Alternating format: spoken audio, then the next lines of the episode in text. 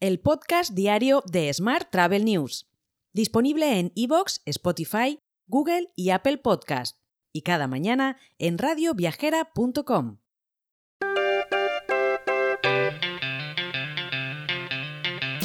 Saludos y bienvenidos, bienvenidas un día más al podcast de Smart Travel News. Yo soy Juan Daniel Núñez y esta es la actualidad turística del día. La Comisión Europea ha publicado este miércoles la lista de los seis colosos de Internet que a partir de ahora serán considerados guardianes de acceso o gatekeepers a servicios básicos. Concretamente son Google, Amazon, Apple, ByteDance, que es la creadora de TikTok, Meta y Microsoft o Microsoft. Estos gigantes tecnológicos deberán someterse a la nueva normativa antimonopolio para evitar prácticas abusivas que limiten la competencia de empresas del sector más pequeñas. Más temas. La OMT y la presidencia del G20 de la India han aunado esfuerzos para lanzar una nueva herramienta con el fin de promover la contribución de las políticas e iniciativas turísticas a la consecución de los ODS, los famosos Objetivos de Desarrollo Sostenible.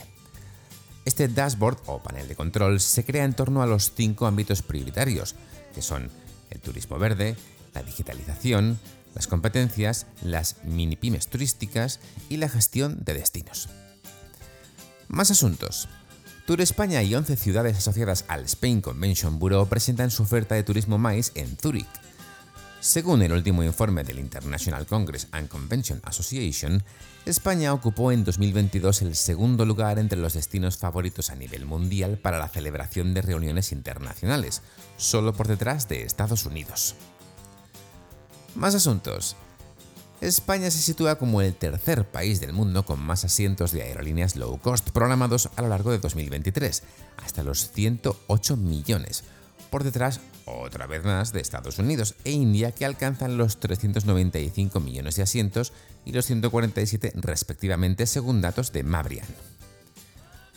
Por su parte, el Boletín Oficial del Estado ha publicado el nuevo convenio colectivo de agencias de viajes, firmado el pasado mes de abril por la Confederación Española de Agencias de Viajes, CEAB, y los sindicatos Valorian, Comisiones Obreras y UGT, que contempla una subida salarial del 8,25% hasta 2024.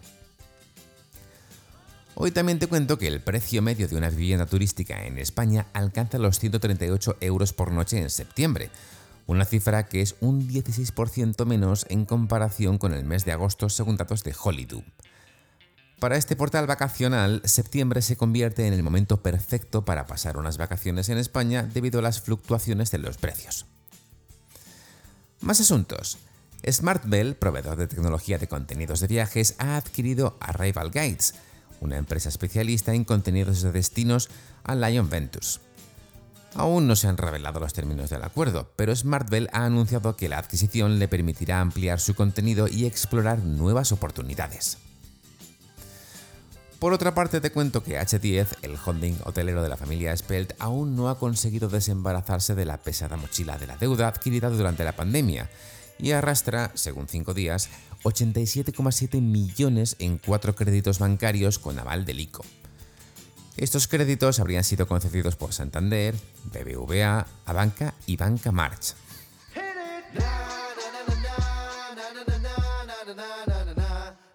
Vamos ahora con la actualidad internacional.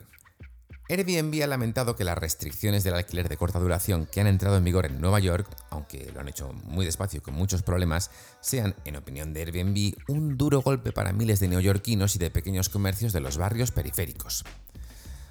Mientras, las compañías Airbus, Rolls-Royce y la aerolínea low cost EasyJet, entre otras compañías, han formado una alianza denominada Hydrogen in Aviation, con el objetivo de impulsar el hidrógeno en el sector de la aviación en Reino Unido. Más temas.